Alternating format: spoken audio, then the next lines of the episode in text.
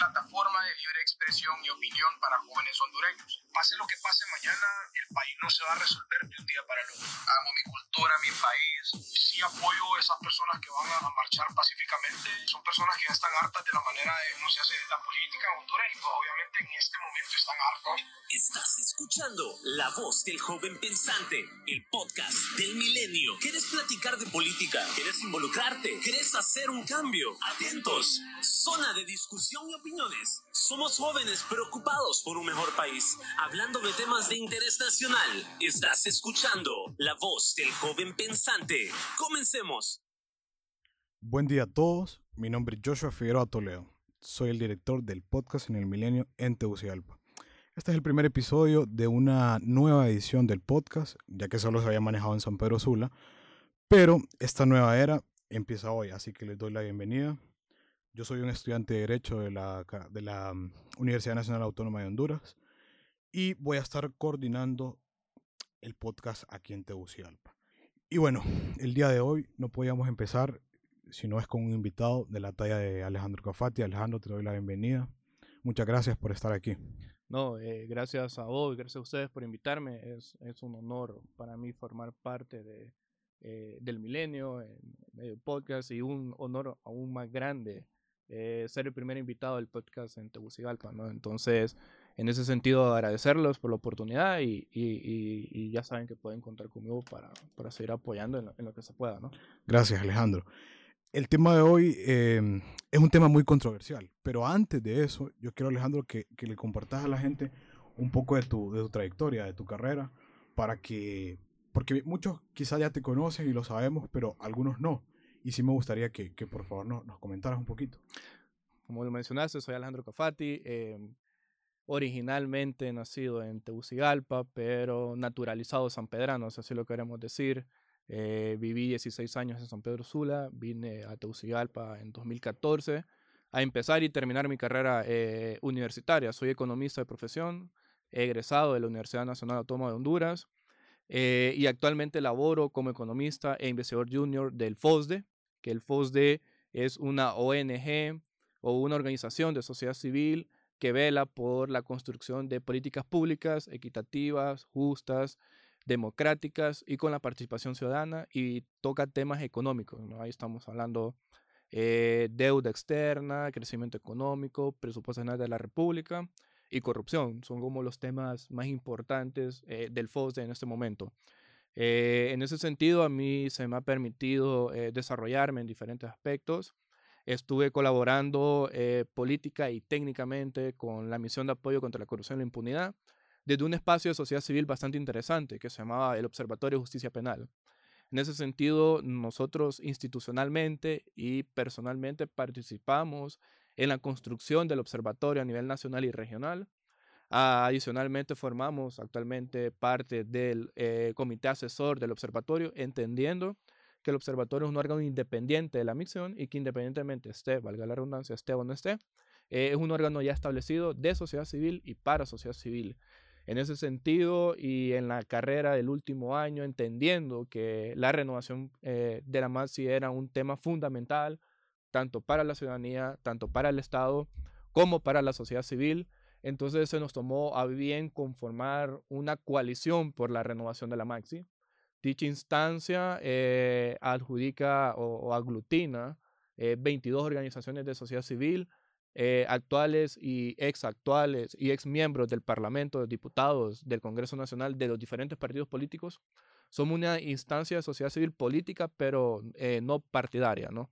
En ese sentido, no, desde ahí nosotros nos tocó, desde ese espacio nos tocó coordinar junto a la ex diputada Fátima Mena esta coalición que desafortunadamente eh, no logramos la renovación de la marcha, pero sí logramos algo interesante y fue posicionar en la agenda pública la necesidad de continuar con la misión de apoyo contra la corrupción e incrementar el costo político de la no renovación, que es un punto importante. En ese sentido, nosotros hicimos una gira, eh, para comentarte un poco, sí. de incidencia tanto nacional e internacional para ver si sumábamos apoyos. Entonces, eh, con esta larga introducción, creo... No, está, está bien. Eh, es una carrera ardua y excelente, pues.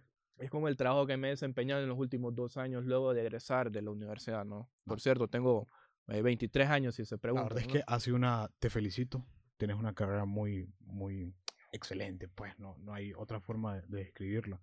Yo creo que todos los hondureños nos, nos debemos de sentir eh, con, la, con el orgullo de tener personas de sociedad civil con, con tu bagaje, con tu voluntad, con tus ganas de trabajar para el beneficio del país. Y, y yo creo que, vuelvo y lo repito, no puede haber un mejor invitado al día de hoy para tocar este tema que vos, por todo lo, por todo lo que nos has comentado. Alejandro, desde hace muchos años se viene hablando sobre una entidad financiera que por supuesto vos conoces y la mayoría de los hondureños las conocemos. Esta es Banadesa. De- Desde hace muchos años se viene comentando el déficit financiero que tiene Banadesa, el hecho de que muchos dicen que hay que cerrarla, otros dicen que no, eh, muchos le echan el problema a la administración, otros le echan el problema a, o, o mejor dicho, le adjudican el problema a los, a los agricultores, a las personas que, que realmente se han venido beneficiando de, de, de esta entidad financiera. Y este, este es el tema justamente que se ha venido tocando a finales del año pasado y esta semana. Pero sumándole a eso y sumándole a toda tu introducción, la Maxi en su momento hizo una investigación sobre corrupción en, en esta entidad financiera. Entonces, yo realmente estoy, estoy muy intrigado que una persona que ha estado trabajando desde dentro nos cuente, antes que, que, que mencionar la investigación de, de la Maxi que, tiene, que relacionaban a esa, que a las personas que, que escuchan este podcast les expliques un poco la diferencia del trabajo de lo que hacía la MASI, la UFESIC y ahora la fundada UFERCO. Bueno, es importante mencionarlo. Hay que empezar a, a quitar ciertos mitos eh, dentro de la ciudadanía, ¿no? Primero, la Maxi eh, fue una instancia de acompañamiento técnico al Ministerio Público. En ese sentido, la Maxi no investigaba, ni acusaba, ni judicializaba actos de corrupción. Por ese mismo sentido se creó UFESIC, que es la Unidad Fiscal Especial contra la Impunidad de la Corrupción en Honduras, ¿no? adscrita al Ministerio Público y que dependía directamente del fiscal general de la República. Ellos investigaban y ellos sí acusaban y presentaban los requerimientos fiscales, ¿no? Entonces, digamos que era el brazo armado, si le queremos poner una figura, de la Maxi. Eh, la Maxi le brindaba a UFESIC ese acompañamiento técnico a través de 25 fiscales internacionales especializados en combate a la corrupción al UFESIC para presentar eh, los 13 casos de corrupción que se han presentado en los últimos cuatro años desde su instalación. Eh, tres aseguramientos de bienes y 11 casos penales de corrupción, ¿no? Eh, que el más sonado y, el, y la, de los más impactantes fue la red de diputados, que fue el primero, y el caso Pandora, que involucra claro. diputados de todos los partidos políticos. Uno de los más sonados, de, de los más fuertes, ¿no? En ese sentido, entonces, UFESIC era una dependencia eh, estrictamente del Ministerio Público con el acompañamiento de la Maxi. ¿Qué hacía la Maxi entonces? La Maxi junto al Ministerio Público y a UFESIC seleccionaban qué casos se iban a investigar. Porque si bien es cierto la corrupción, hay diferentes tipos de una corrupción que venga por un simple abuso de autoridad, porque eh, Claro. yo, le, yo no le quiero dar vacaciones a mis empleados, por ejemplo, en un, en un sector público, claro está. Hasta, perdón, o lo quiero o, o- o lo, lo despido injustificadamente. es correcto, lo despido. Hasta la corrupción de alto nivel, que es la que investigó UFESIC Maxi, que era una corrupción que se categorizaba por ser una red de tres o más personas. que drenaban eh, recursos públicos a través de eh, instituciones de sociedad civil o cualquier otro mecanismo delictivo, si así lo queremos llamar. ¿no? Eh, ¿Qué se diferencia entonces Maxi UFESIC de UFERCO recién fundada o recién creada? ¿no? Una y la más importante es que UFERCO no va a contar con el acompañamiento técnico de los 25 fiscales internacionales que sí le brindaba Maxi, porque al no estar Maxi, entonces su acompañamiento técnico tampoco, ¿no? Que lo brindaba la OEA, ¿verdad? que los brindaba, los pagaba la comunidad internacional a través de la OEA, ¿no? Ok. ¿Cuál es la otra característica importante entre UFERCO y UFESIC Maxi? Que tampoco va a tener la independencia administrativa que va a tener UFESIC, en el sentido de que dependían directamente del fiscal general y era quien le rendía en cuenta. Ahora UFESIC, eh, UFERCO, perdón, está adscrita al director de fiscales. Entonces por ahí ya puede haber un cierto, eh, una cierta aduana o una cierta cortina de prensa para ver qué casos y qué casos no se continúan investigando. Eh, la segunda más importante es que los miembros o los fiscales de UFERCO, de UFESIC, perdón, sí, bueno, ahora Sí, son, ahora UFERCO. ahora UFERCO, eh, contaban con un bono adicional pagado eh, con, por el Ministerio Público, ¿no? A través de la cooperación internacional. Este bono adicional era por su trabajo especializado que realizaban en el combate a la corrupción de alto nivel. ¿no? Al no estar Maxi Ufesic, se le quita ese privilegio y con ello también se le quita la seguridad que tenían los miembros de UFESIC, incluyendo a Luis Javier Santos, su, su director. ¿no? Entonces son cuatro eh, cosas que uno considera pequeñas, pero importantes, que lograron al final del día presentar 13 casos de corrupción. ¿no? Eh, en ese sentido, entonces ya miramos que hay un eh, desequilibrio, hay un cierto retroceso en la lucha contra la corrupción desde el 2016 que se instaló Maxi y desde el 2017 que se creó UFESIC hasta el 2020 que, se, es donde se nace UFERCO, ¿no? Esperemos que, que UFERCO, o sea, es obvio que no va a hacer el trabajo tan exhaustivo como lo hacía UFESIC y MASI, pero esperemos que UFERCO de la mano, ¿verdad? Si no me equivoco, del fiscal Luis Santos, eh, pueda mantener una línea no de partido. Bueno, no me refiero a que el, que fiscal responda a un partido, sino a que no, a que no eh, obedezca, mejor dicho, direcciones de altos cargos para no mm, investigar casos de corrupción que relacionen a partidos específicos, vaya. Ahí, Joshua, y ya para cerrar la parte introductoria, si queremos decirlo ya, la, el éxito o el fracaso de UFERCO no depende estrictamente de Luis Javier Santos ni las personas que integran UFERCO y antes integraban UFESIC, sino que depende de la voluntad política que tenga el, general, el fiscal general de la República. Oscar Chinchilla. Y el director de fiscales o la institución como institución al final del día, como Ministerio Público, para seguir, para continuar con la lucha contra la corrupción y la impunidad si él no se compromete, eh, tal vez no públicamente, pero sí políticamente, continuar presentando hasta el 2023, que acaba su, su segundo mandato, entonces UFERCO está destinado al fracaso, ¿no? En ese sentido, entonces, yo siento que Luis Javier Santos, más allá de representar a una institución del Estado como es el Ministerio Público y una unidad como es UFERCO, ocupa el acompañamiento ciudadano y de sociedad civil en particular para continuar exitosamente la lucha contra la corrupción. Si no, créeme que el esfuerzo de tres años y medio eh, serían, no quiero decirlo, botados a la basura, pero no considerados como lo que fueron, ¿no? O archivados, mejor dicho. O archivados. Que es una pena. Bien, Alejandro, para los que no tienen muy claro, Banadesa eh, es el Banco Nacional de Desarrollo Agrícola, que funciona desde 1950. Y como te mencioné, y como muchos lo sabemos, desde hace muchos años se vienen presentando problemas financieros que, lo tienen trastabillando. El, 8 de febrero de 2019, el oficialismo presenta un déficit del banco de 2 mil millones de lempiras, que gracias a su histórica mora de préstamos y condonaciones de deudas, lo llevan a tener ese, esa cantidad de, dinero como déficit. En el, en el 2017, que había sido el último informe que la Comisión Nacional de Bancas y Seguros había, había dictado, presentó que el capital de préstamos de Banadesa era de 4.075.4 millones de lempiras y que de eso 3.236.3 millones era nada más el capital vigente.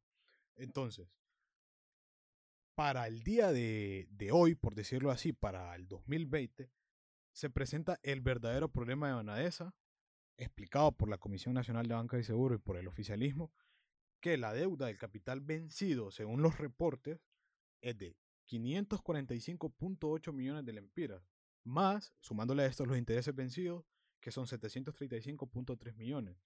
Entonces, ¿qué te quiero decir con esto? Estas grandes cantidades de dinero han llevado a que en el 2018 el Congreso Nacional decretara un, un valga redundancia, un decreto 47-2008, donde contempla reducir el interés de un 2% anual. O sea que del 2% anual que, que, pretendían, iba a ser beneficiario para el banco, para su mora. Sin embargo, los productores salieron a decir, hey, espérense, eso no nos beneficia. De por sí ya el banco no beneficia a todos los productores. Este decreto realmente no nos va a beneficiar a todos los productores. Entonces, explota esto, el oficialismo pretende eh, hacerle o informarle al pueblo hondureño de que como primera instancia una de las, de las opciones para salvaguardar Banaesa es fusionarlo con Banproe.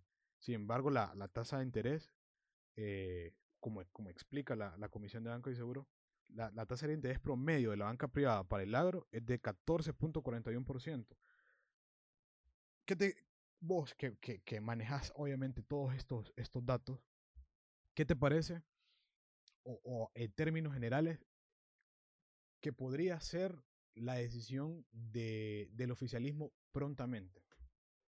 Bueno, eh, mencionaste algo, algo interesante, ¿no? En el sentido de que eh, la banca comercial o el sistema financiero comercial eh, no le gusta prestar recursos al agro o a la ganadería, ¿no? Por ser un sector bastante, con bastante incertidumbre y por lo tanto riesgoso.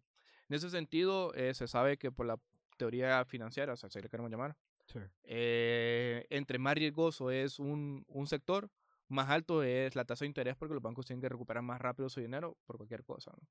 Entonces, eh, Banadesa es una bu- buena alternativa en la teoría. Pero hay que remontarnos cómo nace Banadesa, ¿no? Banadesa nace en 1981 porque en 1980 se cierra el Banco de Fomento eh, al...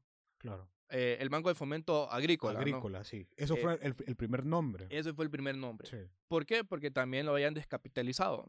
Entonces, en 1981, que se convierte a Banadesa, ya Banadesa nace con una deuda de 600 millones de lempiras. ¿no? Desde ahí viene su déficit desde el 81. A la actualidad, como bien lo mencionaste, eh, tiene una deuda de cerca de 2 mil millones. Lo interesante es que Banadesa tiene una cartera crediticia morosa de aproximadamente 2.900 millones de lempiras. Sí, sí, sí. ¿Qué queremos decir con esto?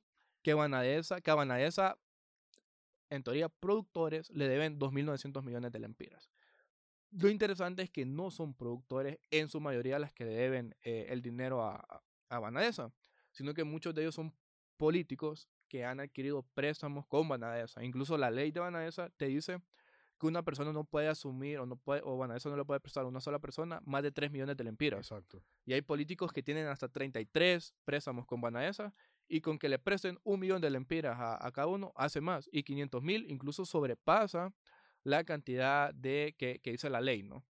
En ese sentido, entonces, Banaesa se convierte en un problema de, eh, que han visto los políticos para poder financiar campañas políticas, como, una, como un dinero de bolsillo, ¿no? Cuando uno, por ejemplo, sale en la noche a, a- a una fiesta, y dice, yo tengo presupuestado gastar 500 lempiras. Sí. Entonces yo me llevo 500 lempiras en mi cartera. En eso te quedas pensando así, voy a llevar 200 más por si acaso. Por si acaso. Entonces sí. van a ser ese por si acaso de muchos políticos para las campañas eh, electorales, ¿no?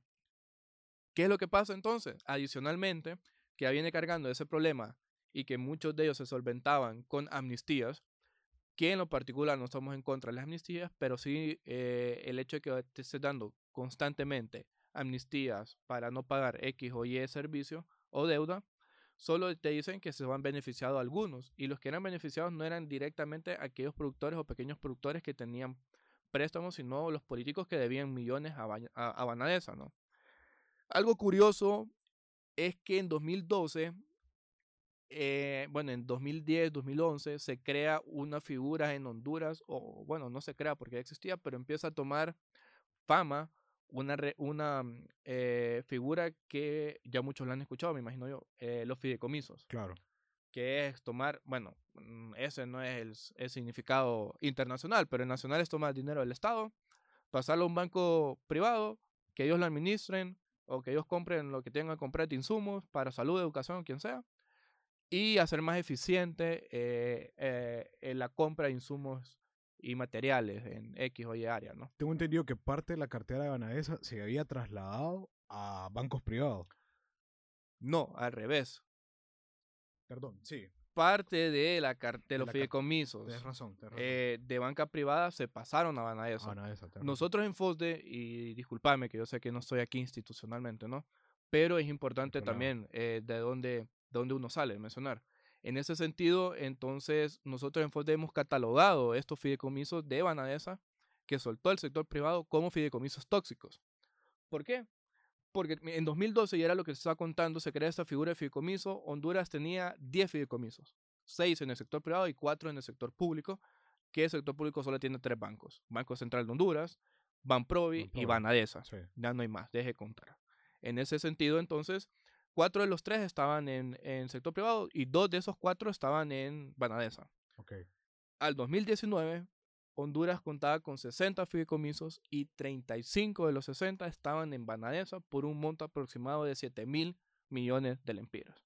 ¿Y qué nos dice la Comisión de Banca, como vos lo mencionaste? Que el capital total de Banadesa son 4 mil millones de lempiras. Exacto. Y si sumás los 7 mil millones de fideicomisos más los 3.000 2.900 millones de cartera morosa, hacen un total de casi eh, 9.900 millones de lempiras. Y Banadesa solo tiene un capital de 4.000. La pregunta es aquí, ¿dónde está entonces ese dinero? Y ahí es donde viene a vincular con el tema de la Maxi. La Maxi sacó su último caso eh, denominado eh, red, eh, corrupción sobre Corrección ruedas. sobre ruedas, sí. que- Que, que justo, disculpa que te interrumpa, justo ya vamos a llegar a ese punto, porque lo que te quiero, lo- para poder encaminarnos a este trabajo que hizo la MASI, te quiero comentar que, como de- de- de- desde mi perspectiva, el 29 de enero el oficialismo sale y dice, bueno, vamos a cambiarle el nombre a Banadesa. O sea, dicen, ojo, eh, presidente de la, de la Comisión de Banca y Seguro, esto es inviable. Dice el presidente actual de Banadesa, esto es inviable. Y obviamente dice el oficialismo, esto es inviable. La solución es cambiarle, primero, cambiarle el nombre a, entre sus siglas ADN, que sería Agencia de Desarrollo Nacional. En este mismo momento, Marco Cano sale y dice, ojo, el sistema informático de Banadesa est- estaba a punto de colapsar. Hay muchas, dentro de estas investigaciones hay muchos nombres que están en este sistema informático. Y si queremos eh, seguir con las investigaciones y con los requerimi- requerimientos, hay que invertirle cierta cantidad de millones al software, porque esto está a punto de caducar. Y va a llegar un punto en el que se va a perder información y personas que han sido responsables de condonaciones, de corrupción, de malversación, pues no se van a poder, no se va a poder tener esa información, esas, esas pruebas. Entonces, como yo lo veo es, ok, le cambiamos el nombre, no invertimos en, en este, en, este, en esta actualización de software. ¿Por qué? Pues quizá no queremos que salgan esos nombres, quizá no queremos que salgan nuevos nombres, mejor dicho. Y eh, el, el informe también de, de los, de los últimos, mejor dicho, que la comisión dicta, considera inviable continuar con, la, con Banaesa porque la, la mora superior eh, rebasa el 70% de, lo- de los parámetros que, que, por los cuales se rige la banca comercial. ¿no? Entonces, lo que te quiero decir es lo siguiente. Si el oficialismo dice es inviable, si la comisión dice inviable, pero si el agro dice no es inviable, recuperémoslo. Si, si los diputados incluso dicen, hey, espérense todavía, hay forma de recuperarlo. Ahora, ojo con esto. Tenemos, digamos, dos y dos. Tenemos un empate en decisiones sobre, sobre el futuro de Banaesa. Sin embargo, y ahí entramos a lo que, a lo que vos mencionaste, tenemos eh, nombres, cifras, eh, investigaciones eh, exactas sobre, sobre la corrupción sobre ruedas, estrictamente de lo que tiene que ver con el bono 10.000 y di- dinero que, que se utilizó de Banaesa para el bono 10.000, para unos carros blindados, para un traslado, que por supuesto vos nos puedes hablar más sobre eso. Sí, antes de entrar al caso de, de- de explicar el, el acto o el caso de corrupción investigado por la Maxi UFSIC, eh, es importante mencionar algo. Vos mencionaste que hay un como un empate en la toma de decisiones, así lo queremos llamar. Un lado dice que sí, el otro lado dice que no. Y te voy a dar un- mi punto de vista técnico. Técnicamente Banadesa es inviable. Ok, Hay que liquidarlo. Pero la forma de cómo se va a liquidar es importante. En el sentido de que muchos políticos están interesados de que se liquide y se liquide y ya, o sea, no se rescataron, se, murió, perdieron ese exacto, dinero se y ya, queremos otro, que es ADN, que lo mencionaste, ¿no?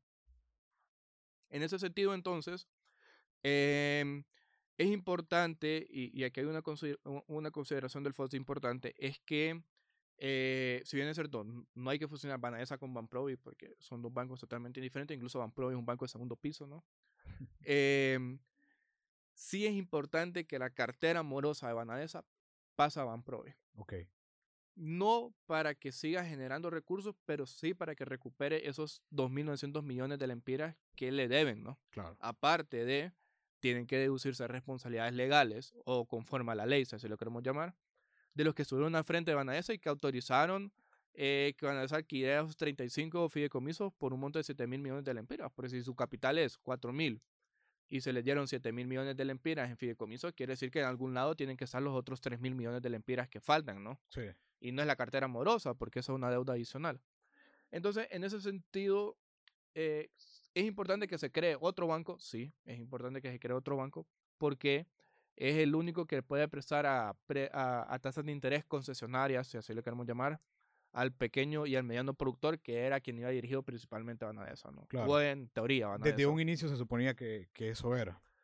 Pero al no estar, entonces ellos tendrían que, eh, muchos pequeños y medianos productores, irse a la banca privada. Y eh, muchos de ellos no son aptos para préstamos porque no tienen título de sus tierras, porque no tienen los ingresos necesarios para respaldar un préstamo eh, para la magnitud de generar frijoles o maíz o tomates en, sus campos, ¿no? Sí. Entonces es importante que se les dé esa facilidad. Aparte que la agricultura, ganadería, pesca y caza es como lo cataloga al final del cabo el sector agrícola y ganadero, el Banco Central, genera cerca del 80% del, del empleo eh, total dentro de la economía nacional, ¿no? Entonces nosotros seguimos en un, un país netamente agricultor y ganadero. Entonces es importante continuar. Ahora, ¿qué pasó? Se dieron esos fideicomisos tóxicos que nosotros le llamamos así a, a Banadesa y se pasaron del sector privado a Banadesa. Y ahí donde nace el caso de investigación, el último caso de investigación de Maxi UFSIC, eh, corrupción sobre ruedas, donde se drenaron 11.4 millones de lempiras. Pero debemos 7 mil, por ejemplo, ¿no? Entonces es bien poco. Sí, pero revela cómo operan las redes de corrupción dentro de Banadesa para drenar recursos públicos, que es lo importante. En ese sentido, como lo mencionaste, era dinero del fideicomiso Vida Mejor, que va orientado a mejorarle la vida, las condiciones de vida a las personas, un bono eh, 10.000 en específico, ¿no? Que eran, son 10.000 empiras, empiras que se les da anualmente a un cierto sector de la población. En teoría, estoy diciendo, no estoy diciendo que de verdad lo hacen, ¿no? Pero en teoría se le irá a dar a cierto sector de la población para que ellos satisfazcan sus necesidades básicas, al menos, ¿no? En el transcurso de un año se dividen los 10.000 en 12 pagos y Sí, sí, sí, así se maneja. Bueno, es un paréntesis, pero igual tengo entendido que muchas veces se retrasa el pago, lo sí, solo. Correcto. Hay un desorden. un pero en teoría sí debería de manejarse. Entonces, ¿qué pasó con ese caso? Que se eh, dijo a Banadesa, porque si algo no es eh, un buen eh, un buen manejo, por ejemplo, decir, de las autoridades públicas, si la formulación de un presupuesto no lo pueden hacer bien o no lo quieren hacer bien, la liquidación del mismo lo hacen peor. En el sentido que la liquidación en Honduras es que venga yo y agarre un papel y diga, fíjate que yo ocupé 11 millones para trasladar a 50 personas a gracias a Dios para ir a entrar el bono 10 mil que debemos de los meses de eh, enero, febrero y marzo. Entonces vos como administrador me decís, ok, hágame una solicitud de gasto. Entonces yo hago una solicitud, ocupo 11 millones, justifico 6 millones en vuelos, porque a los mosquitos hay que ir en avión, ¿no? Claro. Eh, hospedaje, comida, y ya lo justifiqué, ¿no? Ahí está. Vos me das un cheque por 11 millones, y, o digamos que tres cheques o cuatro cheques, pero nosotros para simplicidad vamos a manejar uno, ¿no? Sí, sí, sí. 11 millones, yo lo voy a cambiar al banco, y entonces yo me doy el dinero, pago, en teoría debería pagar los aviones y todo eso. Pero lo que en realidad pasó fue que se justificó que era para el traslado de personas y entregar el bono eh, de, eh, de, vida mejor o el bono 10.000.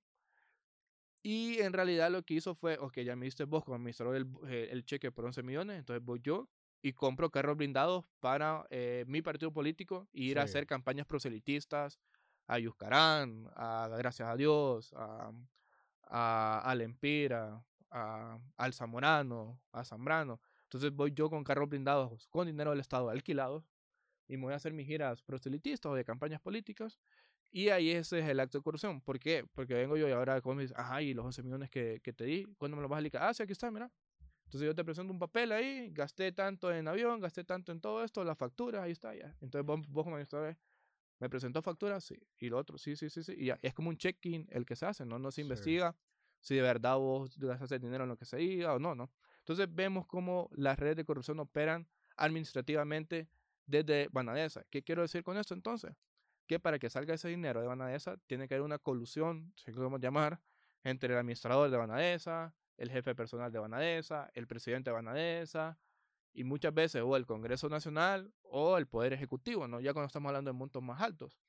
Porque vos no crees, o, ustedes no creen que los 7 mil millones de lempiras que se robaron del Instituto Hondureño de Seguridad Social, nadie se dio cuenta. O sea, hay, una, hay una colusión desde el administrador del Instituto Hondureño de Seguridad Social hasta el más alto nivel del Poder Ejecutivo, si lo queremos Sí, llamar así, claro. ¿no? Bueno, que por ahí igual hice un comentario, al parecer, que tenía conocimiento. Pero, Alejandro, te quiero, bueno, quiero resaltar un tuit de E- Evasio Asensio, que es el, el presidente de la comisión, porque él presentaba en en un programa de televisión de aquí una, una gráfica, que ya te la voy a enseñar para que la, puedas comentar. Y él decía, con, con estas eran sus palabras, abro comillas, con estos decretos la intención del Congreso es buena. Pero miren los resultados, la gente no quiere ir a recaudar su deuda. El 89% no ha ido. Unos llegan y dicen, yo no quiero recaudar, yo quiero que me condonen. Porque así se hacía antes. Entonces, con estas palabras, vos o el, el pueblo hondureño podría intuir que, que Evasio Asensio le está trasladando de cierta manera la culpa únicamente a estas personas deudores que serían, que serían las personas que, que conforman el agro, digamos. Digamos Ya, que... te, ya te muestro la, la gráfica para que, para que la veas y me, y me digas qué, qué pensás.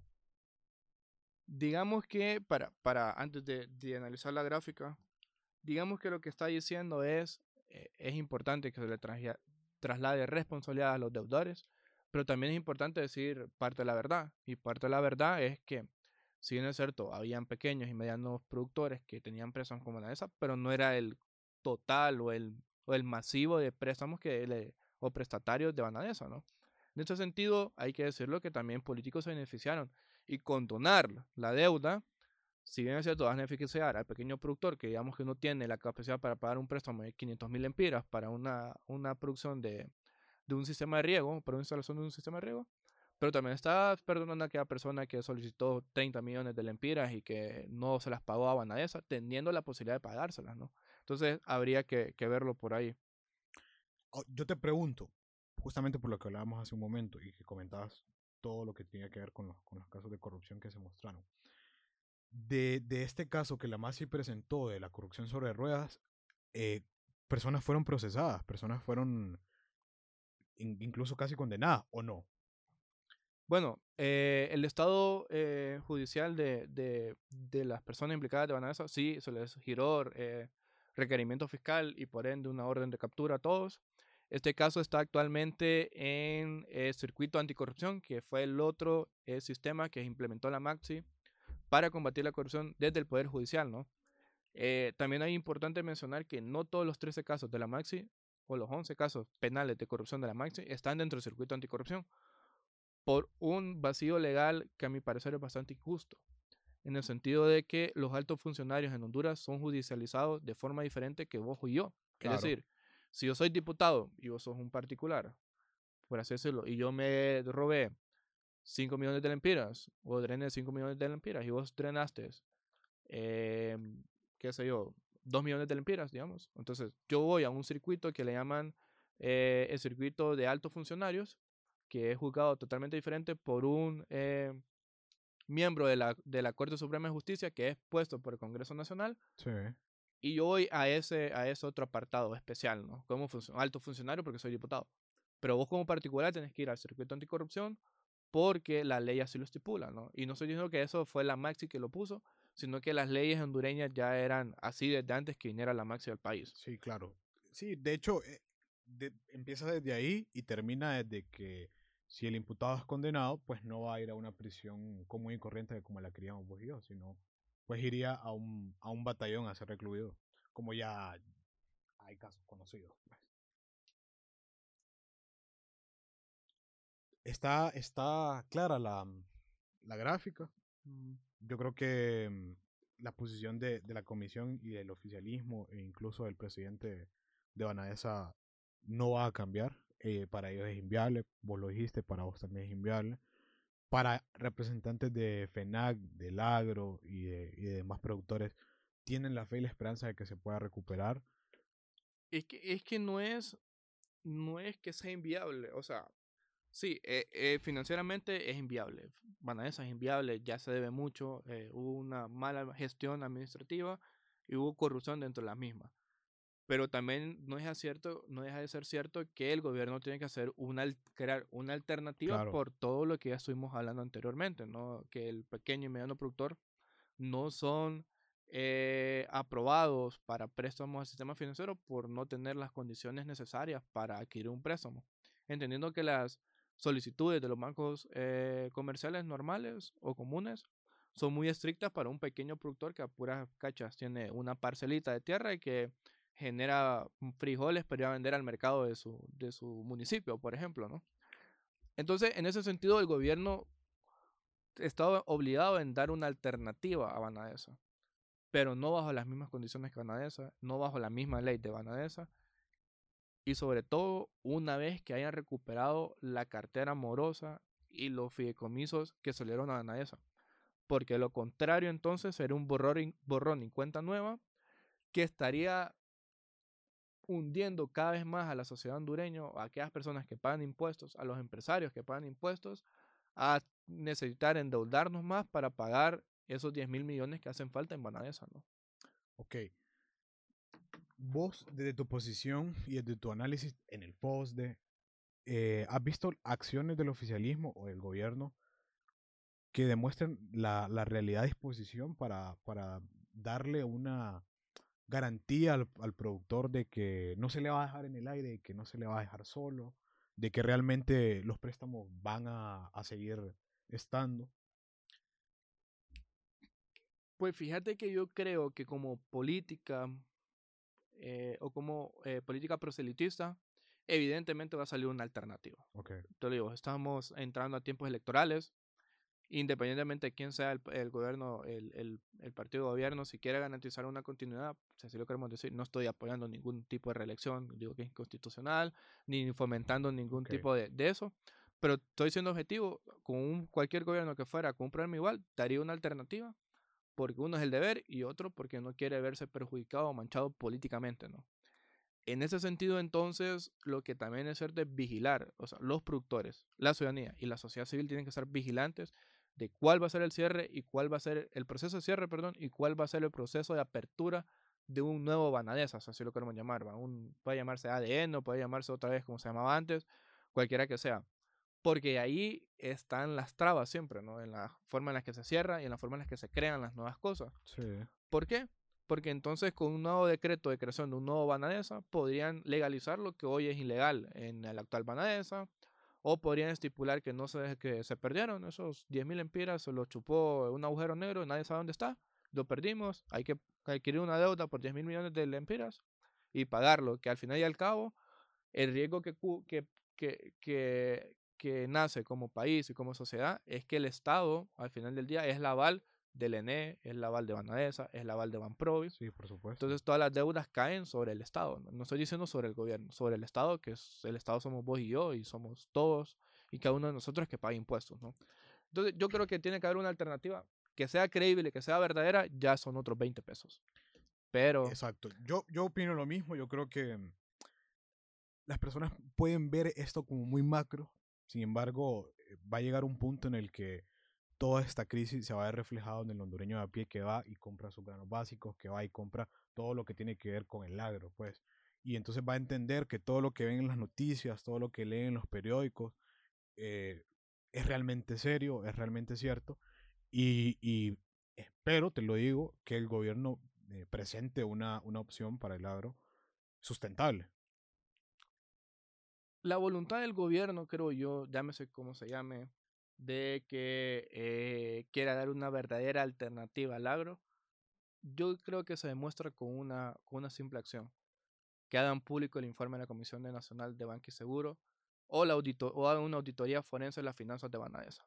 Y por una auditoría forense nosotros nos referimos, y particularmente me, me refiero a que se diga en qué se gastó todo el dinero de Banadesa desde el 81 hasta acá, quiénes son sus principales deudores y en qué se invirtieron o gastaron esos 7 mil millones de lempiras en fideicomisos que manejó Banadesa.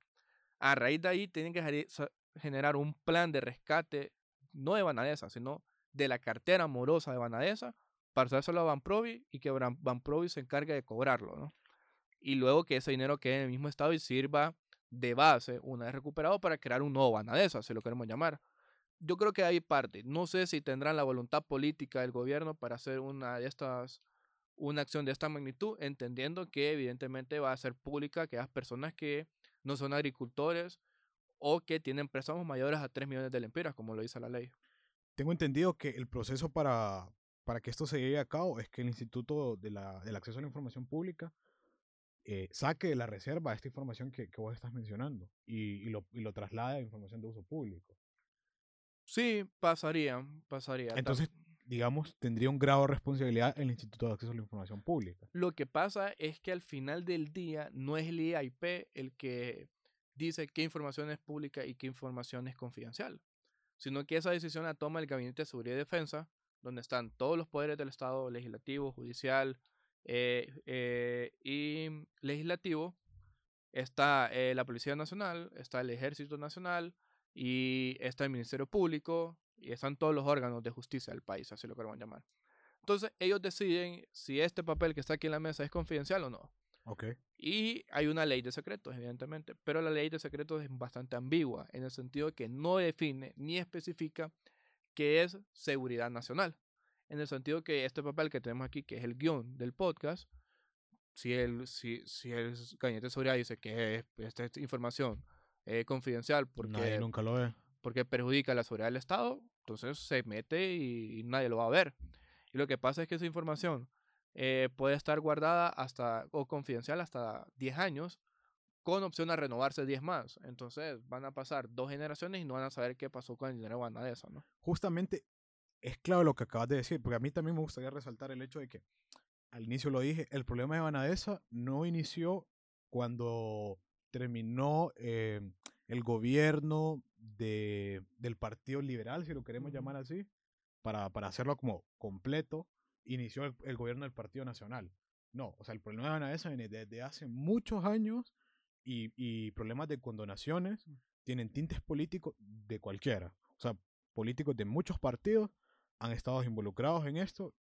Sin embargo, han, eh, la Maxi se encargó de sacar a la luz información que podía manchar políticos del actual gobierno. Sin embargo, eh, personas que incluso ya ni siquiera están en la atmósfera política ten, tenían que ver con eh, con donaciones o malversación posibles en Banadesa. Sí, claro, y, y, es lo que te digo, que Banadesa viene el problema desde que se creó, ¿no? Porque nace sí. con un déficit de 600 millones de lempiras en 1981, que era un montón de dinero. Bueno, aún sigue siendo un montón de dinero, 600 Todavía. millones de lempiras, ¿no? Pero en aquel entonces era más, digamos. Entonces, sí, eh, las condonaciones de deuda, si bien es cierto, benefician a una parte de, de las personas que tienen deudas con Banadesa o con cualquier otra institución pública, también beneficia a las personas que eh, se robaron dinero, o sea, así lo queremos decir, ¿no? De instituciones nacionales, porque, y digo robaron porque cuando yo tomo algo que y después no lo pago, al final es un robo, es, un robo, es como que yo vaya a Electra y saco una, una no, no sé si puedo decir marcas, pero ya lo dije, saco una refrigeradora y, y no la pago, pues y al final del día me, me la robé, me muerto, la robé. muerto. Y, Así lo mismo pasa con el sector privado. Si yo soy una, un político que tengo influencia dentro de los directivos de Banadesa y solicito un préstamo por 50 millones de lempiras para mi campaña, que no deberían de ser destinados, pero yo los puedo destinar y, y, si, y, si, los pago, digamos que no hay problemas. Hay un problema porque están destinando fondos que no son para campaña política y no son para el agro, pero si los devuelvo, digamos que, que, que, que, quedo tablas, digamos. digamos. Sí. Pero si no los pago, ya el problema se hace más agudo y se van acumulando hasta tal punto que Vanessa tenga una deuda de 2.900 millones de lempiras al cierre de 2019. ¿no? Yo realmente espero que en estas nuevas elecciones la ley de política limpia regule, regule totalmente eso y, y los partidos políticos puedan dar cuenta de dónde proviene su dinero para que los hondureños no volvamos a ver estos casos donde dinero del Estado, dinero de personas no deseables o dinero de entidades financieras privadas eh, estén involucradas en las campañas y luego estos gobiernos pues le dan favor a estas personas. Pero, pero mira, hay, hay, un círculo bastante curioso aquí si vos te pones a analizar y puede ser incluso para otro programa y hay que investigar un poco más a profundidad. En 2013, 2014, eh, dinero del Instituto Hondureño de Seguridad Social fueron eh, utilizados para campañas políticas. Y en 2019, si lo queremos llamar así, dineros de Banadesa fueron utilizados bueno, para campañas políticas. Entonces al final te están diciendo que las instituciones públicas o el dinero público se está usando para financiar campañas de políticas de, de políticos en el poder. independientemente del partido al que pertenezcan o el color de la bandera que representen. ¿no? Sí, claro, porque hay que recordar que todas estas acciones llegan a los oídos de todos los políticos sin importar el color. Las acciones que, y decisiones que se toman y que sobre todo las que pasan por el Congreso llegan a oídos de los diputados de la oposición, de los diputados del partido eh, de gobierno o de los diputados de los partidos pequeños, por llamarlos así. Así que hay que recordar que todos son parte de eh, estos movimientos, de estas decisiones, por llamarlo así. Bien, Alejandro, me gustaría, si tenés un argumento de cierre. Bueno, nada, solo eh, agradecerte nuevamente, agradecer a cada uno de los miembros del Milenio por la oportunidad que, que me dan de participar en un podcast. Debo decir que también es el primer podcast al que voy, entonces el honor es mutuo, ¿no? ¿Y qué tal? No, estuvo bien, estuvo interesante. Eh, Son temas y análisis bien complejos que requieren tiempo. Y lo interesante también es que no estás en el cuadrado normal de un programa de radio o de un programa de televisión donde vos tenés que hasta cierto punto ser políticamente correcto, ¿no? Claro. Eh, no estoy diciendo que no, no fuimos políticamente correctos ahorita, pero al ser un, un podcast dirigido por jóvenes y para jóvenes te da cierta libertad de decir o expresarte como normalmente se expresa un joven, ¿no? En un caso contrario que un programa de radio o televisión, donde evidentemente tenés que usar un lenguaje un poco más diferente y eh, estar un poco más cuadrado, así lo queremos llamar. Entonces fue una experiencia importante, eh, me gustó y nada, que felicitarles y por, por esta iniciativa. Me, me, me, agrada y me hace sentir muy orgulloso que jóvenes eh, estén emprendiendo acciones como estas y que crean y que asuman la responsabilidad de cambiar a, a Honduras por una sociedad más justa, ¿no? Sí, de hecho, me cuelgo rapidito un poco de lo que dijiste. Eh, nosotros queremos salirnos de lo políticamente correcto. Yo no te dije, se había manejado en el podcast de San Pedro decirle a las personas, bueno, eh, hagamos un test ideológico, a ver cómo te sale. Si quieres decirlo, o sea, si quieres decir qué sos, cómo te identificas. En este momento no lo hice, pero vos con toda la libertad puedes decir, bueno, yo soy oposición, bueno, yo soy esto, bueno, yo soy lo otro, porque lo, la plataforma lo que quiere es eso, darle un espacio a los jóvenes para que digan, yo quiero dar mi opinión sobre lo que está pasando y sobre todo respetando mis, ideales o, mi participación o mi militancia. Pero todos tienen el espacio y la oportunidad en el milenio. Y ya cierro y disculpa que me tomé más tiempo del debido en el cierre, pero solo quiero cerrar con esto, valga la redundancia. Y es que yo no dije mi partido ni mi militancia política partidaria porque no me eh, milito ni me siento identificado con ningún partido político en este momento ni en momentos anteriores. ¿Por qué? Porque yo he creído en algo, o, yo soy de las personas que creen en algo que vos mencionaste. Uno puede hacer patria, si así lo queremos decir, uno puede hacer acciones que vengan a beneficiar al país sin importar eh, de qué trinchera esté. Yo soy del lado de sociedad civil ahorita, mi camisa es una camisa de sociedad civil y desde ahí yo estoy haciendo o tratando de hacer acciones que a mi criterio van a beneficiar al país. Si una persona cree que de un partido político lo va a hacer, muy bien, pero sigamos los objetivos, los principios de eh, transparencia, rendición de cuentas y honestidad. Independiente, si vos te apegas a esos criterios, independientemente de la trinchera que esté, vas a aportar algo al país. Porque es el objetivo final, el beneficio del país.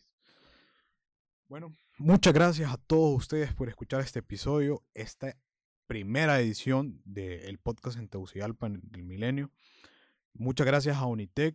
Te cuento, le queremos dar un abrazo grande a la gente del Hub de Unitec en Tegucigalpa y a la gente del CAMP que nos ha prestado el espacio y nos ha colaborado para que esto se lleve a cabo. Y nos va a estar colaborando para que la edición del podcast en Tegucigalpa se lleve a cabo.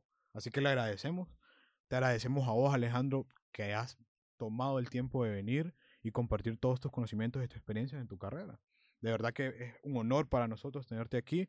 El milenio le da, le abre las puertas a, todos los que deseen estar en el podcast de Tegucigalpa. Lo único que tienen que hacer es contactarnos en nuestras redes sociales, en Instagram, en Twitter, en Facebook, el Milenio HN, y pedir un espacio. Porque como te dije, los jóvenes necesitan ser escuchados. Los jóvenes tienen el hambre de participar en la política y quieren tener un espacio donde los puedan escuchar. Y el milenio es eso, es tal cual. Así que de nuevo, muchas gracias y los esperamos.